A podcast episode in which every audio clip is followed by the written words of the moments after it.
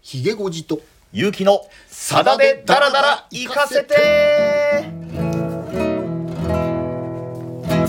はい9回目の放送ということになります早くも9回目ですかうんはい早いですね早いですね今日はねちょっとこのさだだら行く前に一つ皆さんにお伝えしたいなということがありまして昨日テレキューで初めてアナウンスコンクールというものを開催しまして中高生の放送部員たちがテレキューのスタジオで、まあ、日頃の練習の成果といいますか読みを披露したんですよね。えー私もあの、うん審査委員長としてそうなん ですよ全てに立ち会わせていただきましたひげごじさんがね審査委員長としてねあの椅子に 座 ってししゃべるの素人なのに偉そうに審査委員長っていうね公表までさせていただきましたけど、ね、 あの律儀に司会の木戸アナウンサーとか櫻井アナウンサーがこう山本アナウンサーとかこう審査員で入ってたんですけれども、えー、片見審査委員長今の読みを聞いていかがでしたかっつってねほとんど素晴らしかったってね、滑舌がいいですねって透き通った声が素晴らしいとかね本当素人でも言えるようなこういやでも真面目にこううん審査させていただきましたので、でも本当にレベルの高いね、うん中高生が集まっていただきまして、本当にねやっぱり部活でね、うん放送部員としてはい普段からね一生懸命練習されてんだなっていうのがよく分かったというかね、上手でしたよ上手ねです、もう将来ね、ぜひテレキューにね来ていただきいたやいなと思う本。当ですよ実在がもうゴロゴロしてましたけどいや本当にやってよかったですよよ かっねたぜひね来年もやりますんでね、はいえーあのこれを聞いているコアな、ねリスナーの皆さんでお孫さんあたりを孫ですねアナウンサー娘息子でなく目指そうというお孫さんがいたらね、はいぜひ来年のテレキューアナウンスコンクールにね応募していただければと思います。よろしくお願いいたします。さあそんな中なんですけれどもあの前回の放送の最後にひげおじさんが言ってたのがまあ今回やる曲は何ご当地ソングで梅が出てきてあと天満宮に関係のあるあの曲ですよっておっしゃいましたよね これしかないっていうねヒントっていうか答えですからこ れそうね。いやね、あの、もう実はね、これ、は1月22日にね、うん開花してて、はい今まさにね、うんもう真っ盛りはいで今を逃すと、うんもう1年後しか紹介できないなと思って ぜひね今回飛び梅をね、はいはいはいぜはひいちょっと語らせていただければと思っております。うーんうんでご承知のように、はい大々府天満宮っていうのはねうん梅の名所なんですけども、ええその中でもこの御神木、うんちょうどね本殿の前にある飛び梅っていう花が一番最初に必ずうん最初に開花するんですよ。ほうでこの6 6,000本ある梅の木がその後順次はい次々に開花して、ちょうどね今から、うんもう今から月末ぐらい2月っていうのが一番ね、見頃の季節を迎えてるわけでうね、んもう太宰府に行くんであれば今が一番ああ時が、まあ、ちょっと寒いですけどね福う岡もね。んまだねええ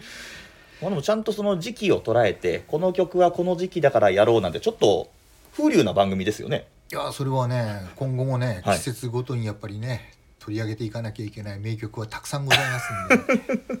えーそれは我々は季節も大切にしていきたいなるほどあいいですね新寺池にかかる三つの赤い橋は一つ目が過去で二つ目が今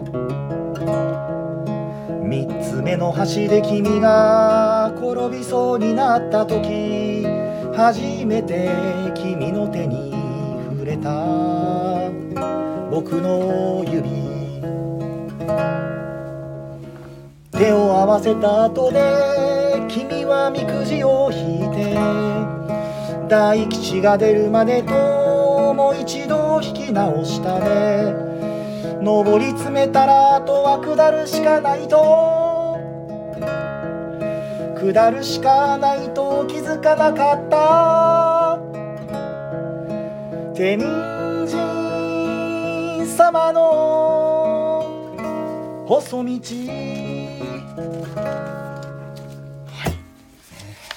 またあー男女の、はいまあ、別れがはいテーマではあるんですけども、うん、すみません、ねごめんなさい一つだけ、うん今ひげおじさんが入ってやった手がここでストップっていう手だったんですけどどうぞっていう手に見えちゃって歌っちゃいました いやこ れね続けてっていう意味で今あ手出したんですあ続けてですねだから一心伝心あーよかったよかったうまく伝わったんですああよかったよかった一番いっちゃおうっていうああそういうことですね、ええいやストップだったのかなとか思いながらいやいやいやいや今若干0.5秒ぐらあいー真ん中で空いたかもしれませんけどそこはね、はいちゃんと気持ちが伝わったなと思ってああよかったよかったああじゃあ歌ってよかったんですねよかったんですあ すいませんじゃあお願いします、ええねあのーいゆっくんもねうん何度も行ったことあると思いますけども、はいライフテンマング、ねええこう山道を抜けていくとね最初にこう新寺池っていう池がありますよね、はいはいはいそれで3つの赤い橋があるっていうところからこの歌も始まっていくんですけれども、はいこの辺はね後から分かるんですけど全部過去なんですよね、うーんつまりかつてはい付き合ってた女性と訪ねた時そういえば2人であの3つの橋渡ったよね、はいはそいの時に初めてうん指が触れたよねってういうんね、まあそれぐらいプラトニックな関係だったっていうことなんですけどもで、はいおみくじを引いたよねうん大吉が出るまでも何度も引き直したよねという、うんまあそういう多分1年前とかの振り返りを男性一人が訪ねてきて、あーこう思い出しながらうんここを綴ってるっていうかね、はいまあ、そこがふで全部伏線になっていく歌なんですけども、うんでここでね最後に「天神様の細道」っていうね、はいはい言葉でこれ聞いたことあるでしょ天神様の細道じゃーですか そうそうそうああ当たりですか通りゃんせ通りゃんせああああ当たりですか、ええはいあはいのわらべ歌もね、ええええ通りゃんせ通りゃんせってはいいうね、ここはどこの細道じゃはいはいあのね天神様の細道をここにねさださん持ってきたんですけどこれねおーはいすごくね歴史があるこの持ってき方らしいんですよさださんに寄せるとえこれ僕どういうことかがよくわかんないこのねえこのわらべ歌の通りゃんせの舞台っていうのは、はい実は埼玉県の川越市にある三瀬三好野神社っていうところが舞台なんですえよはいはいここもやっぱりあの菅原道真公天神様を祀っているお宮なんですけど、はいそこを舞台にした、あのーわらべ歌同様なんですけれども、実はこれさださんね初めてはい太宰府天満宮に行ったのは10歳の時だったっていうんですよね小学校4年生こほうほれちょっと長くなりますけどいい ですかうまたその前置き出ましたよ 20分超えますからね皆さんあのねあのご承知のようにさださんっていうのは3歳8か月からええバイオリンの英才教育を受けてて、はいでこの10歳の時小学校4年生の時に初めてはい大きなコンクールに参加したんですね。おおバイオリンこのれがうんはい毎日新聞がね当時主催してたうん毎日学生、えー、西部おあ音楽コンクール、はい西部地区大会おほほほこれあの全国でうん東日本大会西日本大会西部地区大会っていうのがあってて、ん西部地区っていうのは九州と山口はいのお小中学生を対象にしたコンクールだったんですけど、えこれが当時一番、まあ、バイオリンを習っている子どもたちにとっては一番大きなはい大会だったんですけどそれに小学校4年生の時の9月にはい初めて福岡まで出てきてバイオリンの先生の井上先生とはいお母さんと3人出てきて、えーこせえー予選に臨んだんですね、はいだけど残念ながらうんこの時は予選で落選しちゃったあんですあよそうですかで実はこの年8月にええ本当に大好きだったおばあちゃんああ蓮さんっていうのがはい86歳で亡くなられて、うんすごくこう落ち込んで、はいな1週間泣き続けたってさださんおっしゃってるんですけどねあ天卓に出てくるおばそうそうそうあのおばあちゃんーあのおばあちゃんがはい亡くなられて、ええ非常に辛い思いをしたけども、はい9月に初めてうん出場する予選会があるってんで、うもんうずーっとねはもいうバイオリン漬けの毎日を送ってて、えですごくそのいい出来だったらしいんですよえ、うんだけど残念ながら本戦には行けなかったっていうので、はい落ち込んで帰る時に、うんよく頑張ったっていうんでバイオリンの先生とお母さんが、じゃあ帰りに太宰府天満宮で遊んで帰ろうと、ええで初めて福岡のこれ電気ホールではい予選があったんですけど、ええその帰りにはい天満宮行って、うん参道で食べたうどんの味っていうのが いまだに忘れないぐらい美味しかったへえ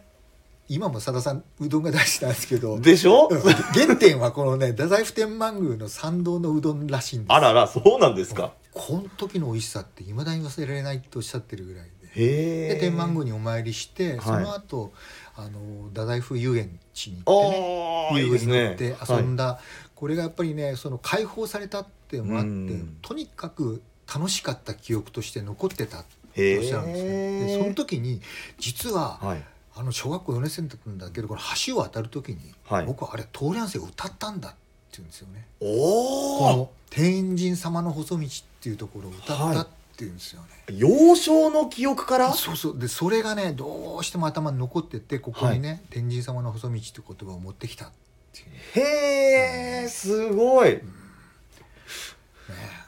それぐらいやっぱりねあの小学校う4ん年生の時の記憶がここに蘇ってくるっていうかね、なんちゅうディープな情報ですかそれしかもこれあのさださんソロになってね、はいあのなんで福岡にしょっちゅう来てたかっていうと当時あの、KBC ラジオでね「はい引き出しの隅っこ」っていう番組深夜番組を始めたんですよパーソナリティで。はいでほとんどこう週に1回ペースぐらいで福岡にこう収録に来てたわけですねえだから福岡に来る機会が増えたもんだから、うんあの天満宮に行こうってえいうのであ太ー宰府天満宮に何度もね通って、そこで改めてこうんの菅原道真公、はいさらには大鏡に出てくる飛び目伝説、うんそこの中に出てくるあの有名なはい短歌ええまさに春菜忘れそうのやつそでうすかそうそう、はいはいはいこちこち深川ですね、ああこち深最初が出てこなかっうんたはい「入陽こせよ梅の花、ええはい主な人って春な忘れそう」うんうんこれ大概の人覚えてるんですけど「はいなそ」っていうね、はいあの緩やかな禁止古典の文法でえこれがねすごくあのみんなあの当時古典を一生懸命勉強した時に、うん大体参考例として出てくる「はいなそ」のね、うん代表例で出てくるのがこはいの「こち深場」なんですあああのさっきこの収録の会場にあが階段上がってる時に今日は文法の問題やるからなみたいな感 じでひげごじさんが来てうーってなったんですよねそうそうそうそう 大体高校生ぐらいの時にはねこはの「いナーソ」っていうのを大体ね覚えるんですけどね、はい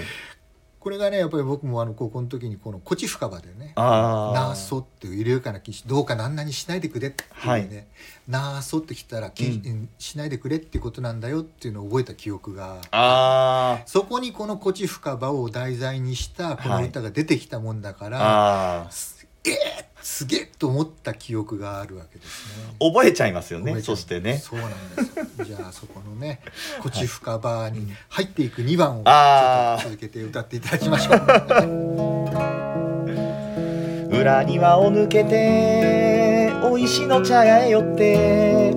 君が一つ僕が半分梅がえ餅を食べた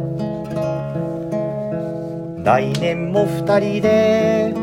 来れるといいのにねと僕の声に君は答えられなかった時間という気の思い出という落ち葉を拾い集めるのに夢中だったね君あなたがもしも遠くへ行ってしまったら私も人よで飛んでゆくと言った忘れたのかい飛び梅はいね結構激しい歌ですこれ、うんはねい菅原道真公っていうね、うんもう皆さんご存知だと思いますけど、まあ、はい学問の神様としてね、観光をね祀った神社っていうのは全国でいくつあるか知ってますえ ?1 万2000あるそんなにあるんですかそんなにある1万2000あるって言われてるんですけど、のはいね、ご存知のように大鏡に出てくるように、ええ菅原道真公っていうのはあの、はい平安前期、ええ五代が天皇の時に、はい非常にあの幼少の頃から、うんあの秀才としてあの学問に秀でた方で、はい当時はねうんあの、右大臣まおでお上り詰めたわけですよね。ーうんうんうだんけどあの当時の左大臣だったいわはいゆる藤原家、うん藤原の時平はいにね、うんまああのー疎まれたっていうかね、はいえーでまあ陥れられて、うんうん無実の罪で長崎にまああー左遷されるっていうかね、ああ流されたっていうふうに言われてるわけですけどもね、はいまあ、ちょうど901年ってそれが言われてるんですけども、だから 1100年以上はい前の話ですけどね、はいでその時に、うんあの自分がねうん今日のはい家で大事にしてた梅の花に向かってねうんあのいわゆる語りかけたはい。のがこの「ごち深場」えね「ーよこせよ梅の花」はい主なしとって春なら春ささん忘れそう。ね春風が吹いたならね、うん。うん私という主はいないけども、はい。春が来たことを忘れないでくれよっていうんでうーんそこまで慕ってた梅の花っていうのがはい。実は主主主と一緒にね、うん生きていきたいっていうんで一夜にしてあ太宰府の地まで。で飛んできたってはい。いうのがはいね、えー飛び梅伝説、はい。でその飛び梅が必ず毎年天満宮6,000本の中でうん最初に花をつけるっていうぐらい、このね今に生きる伝説として残ってるわけですけどね、はい。でそこでさっきね歌詞にも出てきた、はいあの「あなたがもしも遠くへ行ってしまったら」って「私も人よで飛んでいくと言った」つつまり。ね多分1年前は、はい。彼女はそこまで言ってるわけですよ。ああーなたと一緒にいたいっ。てどっか行ったら私も人よで飛んでいくわっていううねんちょっとキュってなりますそね、うこそれう。それぐらいね、うんその親しかったっていうかね、はい。結局あなたなしじゃ生きていきませんよってとといいう女の子が、あーまあ結果的にね別れてしまうなんでここあのおいしの茶屋ってね行ったことあります、いや僕おいしの茶探したんですけ どはい行ってないんです実よね在するねおいし茶屋っていうところがね、ええええここにまさに出てくるんですけれども、はい、ここでね君が一つ僕が半分うん梅がもち食べたっていうね、い、あのいろんなね説がありますけども、はい、まああのもう別れの気配をねうー、ん、えーなんとなくもう1年前に感じてたんで、はい君は一つ食べきれたけどもあー僕はなんかもう胸が詰まってしまって半分しかあー食べられなかったんだっていうような解釈がねはい当時流行ったんですそういうこと僕これ子供の頃聞いた時はなんて食いしん坊な女性なんだろうなって思いましたもんいやねだって一個ぐらいペロッと食べちゃうじゃん そうですいやねだけどこれがねまたねこれ言うとねちょっとねロマンもクソもないんですがクソって言ってもねあのね、 はいななんでねこれ佐田さんこれふ半分しか食べなかったんですかって言あったーらあー聞いたんですね聞いた聞いた したらはいこの直接歌詞の流れとは関係ないんだけど、はいあの太宰府ではね、ええ梅替え餅をはい2つ重ねて食べる重ねっていう食べ方っていうのがあーはい正式な食べ方だっていう人もいるぐらいなんですよ。えつまりあの中にあんこを入れてね、はいお餅をこう焼き上げるはい1個おを2つ重ねて、その真ん中にまたあんこも入れてー、ははははつまりははあんこが3つ重なるわけですえー、すご重いねって言うんですけど、はいこれをね、えー食べたらしいんですよそれさんでこれねよっぽどね甘いもの好きな人じゃないともううっとくるんですよああいやいやあ食べんたこことあるんですはけいどっぱい食べたらなりますよ、でそれ食べてたもんだから、はい俺はあれ重ねを半分しか食べられなかったっていうねなんか記憶があってついついねここはね君が一つ僕が半分になったっていうね、そうい うこといやいやそれはそうだったけあどーはい結局まあそういう多分ねあはのいもう別れの気配を感じててまあまあまあ歌の世界は ねもともとねやっぱり男性っていうのはねあんまりあの、甘いもの好きな方は多いですけど、まあまあこの人は多分甘いものあんまり得意じゃなかったんじゃないかっていうね、うんまあそういう意味 ではまあ世界観の話ですか世界ら観の話 だけどまあここまでが過去、うんここまでが過去ですね過去だから、はい道真公もうん結局長崎あの太宰府にはい、流された後、うんまあ2年でねあの、もう亡くなってしまうわけですけどもねこれはいはい903年って言われてるんですけども、うん、そうやってあさっきね 1, 1万2,000って言いましたけど、はいこれ実はうん天神様の総本宮なんですよ、天満宮っておまーあだからさっき言ったように、はい、道真公がまさにここで亡くなられたわけであってですうね、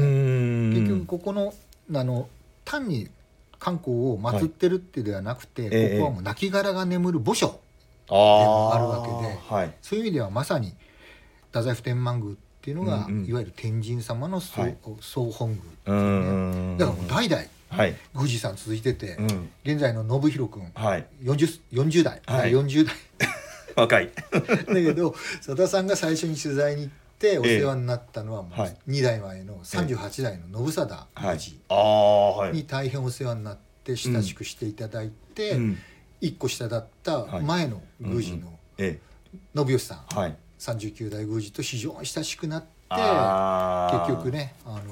いまだにこう40代のはい信弘君までこうお付き合いが続いてるっていうね。ええ飛び面を作ったのがね、うん天満宮とそこまでぐっとやっぱり近くなるご縁だったっっておっしゃってるんですけどこの歌を作った時にはまだあまりその親しくはなかったそうなんですだからその時に人を介してはい信貞宮司にえお会いして、えええはいでいろんな飛び梅伝説とか、うん観光の話とか、はいその境内に残るうんうん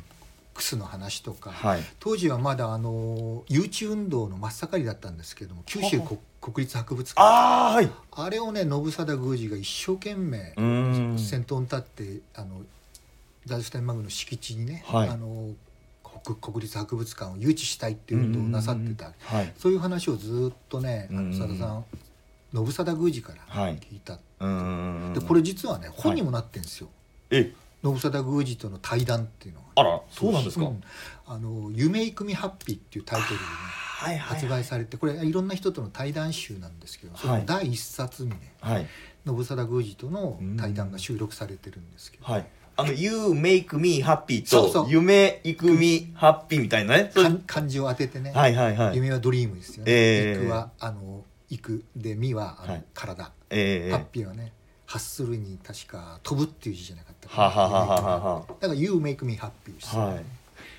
まあそれぐらい信貞宮司にお世話になってはいこの歌がまあ生まれたええそうなんですねでここで過去が終了してはい、いあー今に行く今にはいじゃあ締めていただきましょうあの人同じように今鳩が舞う東風吹けばこっち吹かば君はどこかで思い起こしてくれるだろうか太宰府はあるいずれにしても春うん素晴らしいねここで急に今になってはい多分ね1年前に来たうん彼女のことを思い出しながらまあたこの季節にね天満宮にやってきてはい今鳩が待ってるとうんで春風吹き始めたけど君はね、今どこにいるか分かんないけど、うん春を忘れなかった梅木と同じように君あはー思い起こしてくれるだろうかなっていうね僕と一緒にここに来たのっていうふうにそれが「こち深場」というのにこう入ってくるわけですね。これ道種公の歌が本当にそうだねからね美まさにしくねうんこの古典をねはい引用しながら、うん現代の男女の別れに持ってくるっていうねまさはいにこの古典を題材にした、ん後にねもう今さださんの真真骨頂って言われてるあのドラマティックマイナーねドラマチックマイナあーいわゆる曲調はマイナーなんだけども、はいそのなんかもうフレーズがね、ーうんうんうんいわゆるシャウトしたりはいリズムやビートを激しめにね打ち込んでいってね、うん結果としてこの重厚なはい楽曲草原な楽曲になっていくってええいえうそのねえええドラマチックマイナーのまさにね、走りの曲しあーかも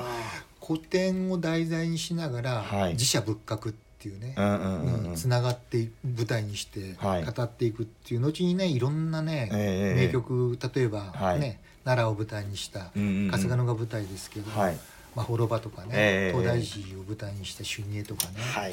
もういろんなそのいわゆるドラマチックマイナーの歌が生まれて最近でもね「うんあの風の宮」とかねああはいこれは伊勢神宮を舞台にしたりまた春日大社をね、うんはい舞台にした御祭りとか、ね、もう生あまれあてますけども、はいまあその回あ法隆寺を舞台にしたね「夢しだれ」っていう歌もありえましたね、えはいそれぐらいこのねまさにね古典をお紐解きながらうん題材にして、いわゆるドラマチックマイナーで歌っていくという、まあ、まさにザ・さだまさしのの本当に最初のねはいスタートになったのがまさにこの「飛び梅」うーんだったわけですね。なんかこういろんなさださんの顔があってでこの間「雨宿り関白宣言」あたりも紹介して、まあ、あれも一つのさださんの顔で、でもう一つ今回この紹介したこのドラマティックマイナーうのんさださんの顔もあるわけですよですね。ねまさしかもこれがね、うんやっぱりもう本当にさだまさしにしかできないはいうんさだまさしにしか描けない世界っていうのを切り開いていく、まあ、第一歩はい、としてうん刻まれてるのがこの「飛び目」あーもう一つねあのなんていうかあの隠れ話っていうかはいもともとねこうれんタイトル「太宰府は春」だったらしいんですよ。あそうなんですか、太宰府は春ってあいうータイトルでこの曲書き始めて、ええ最終的にちょっと飛び面変わったでも太宰府の「だ」もねあの時ははいちょうどあの漢光が流された時あはー太いっていう字じゃなくて大きいなはんいではすいよね。点取ってるやつですそうねそうそう、んだから太宰府は春のだ太宰府の「だ」ははい大きいっていう字を上げてたっていうんですよね。へーいやー皆さん今回ねひごじさんもめちゃくちゃ力入ってますね 聞いてわかると思いますけどいやいや、やっぱね、あの、ナソ。ナソというのがね、出たやっぱ文法あって、やっぱドラマチックマイナーの原点になった曲っていうのもね、やっぱ最後ね、これすごくビートが打ち込まれるね、ドラムとエレクトロっていいやそうです。よなんかちょっとでも近づけたいと思ってじゃんじゃんじゃんってやらないことやりましたこけれどもやっぱり渡辺俊之さんの編曲なんだけど、やっあぱーりね、レコーディングの時にはね、はい松原正樹さんがね、あーギター弾いてんす よ。またね素晴もらうしいね今から一緒に飲みに行きたい気持ちになってきましたけどでね、今回あの、 はいこの「飛び梅」っていうね、うん楽曲っていうのはあの2枚目のねソロアルバム「風緑」っはいていうアルバムに収録されててこれがあの、1977年え7ー、月の発売なんですけど、はい実はねうんもう一つ隠れ話っていうのが、はいさださんの今日はいっぱい出ね、しておりまアすはいルバムの中でん一番ね、売れたアルバムが実はこの「風緑」なんですよ。おーそうですか、うんで一番ね評価が高いのは、はいこの2枚先に出した「夢供養」っていうね、アルバムこれはあの1979年のうん日本の、日本レコード大賞でベストアルバム賞まで受賞してるんですけど、へーこれはね実はね累計で84万枚売れたって言われてるんですよね「はい、夢供養うん、い」もう今から考えるととんでもない数字ですけどやねそうですよでもねこれはそれをしのぐ92万枚をねへ売り上げたってえ言われてるぐらいやっぱりねあの当時まああの雨宿りがね、ビッグヒットした直後に出たアルバムだったってこともあってはいもういきなりね発売と同時にガーンとねオへーリコンに入ってきたぐらい売れたアルバムなんですね。いっでいい歌いっぱい入ってますよぱい入ってるんですよ ただね、うん一番売れたのは、うんオリジナルアルバムで一番売れたのは、はいこの「夢あ風緑」なんですけど、うんもう一枚はいもう一枚というかねこれ 一枚じゃないんだ、はい売れたアルバムがあるんですよほうほうこれよりもえわかりますえわからないですあのグレープの、はいライブアルバムの「三年坂」これ2枚組なんですよ、ああそれ持ってないでうすん、これがね、はい実は93万枚うわで売れちゃすごいってるんですよねええまあこれはねあのライブアルバムなんで、はいでもあのアルバムにとほぼ匹敵するぐらいやっぱうり、んオリジナルで売れたのがこの「風緑」へえそれぐらいねやっぱりまあ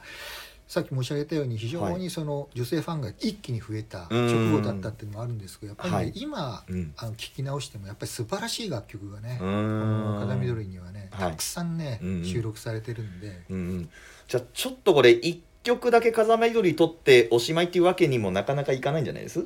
そしたら風見鶏紹介しなんて、かうんね、前回はね、はいもう季節だからぜひ主任をやってっていうのああをリクエストしてましたけあどりましたもがちょっとねやっぱり主任はもうちょっとあ後にしといて、はいちょっとね風見鳥をねもう少し語りたいな、いやそうですよありまますねずいなこれ止まんないな 今回最長不当ですよい28や分まだまだまだまだまだ30ま分いってだません から、はいぜひね次もまたちょっと風見鳥の中かあらあいいですね一曲選んではい語らせていただければと思います。はいちょっと長くなりましたけれども30分以内に収めたということでどうぞご勘弁いただければと思 いますそれでは今日はこの辺でありがとうございましたありがとうございました。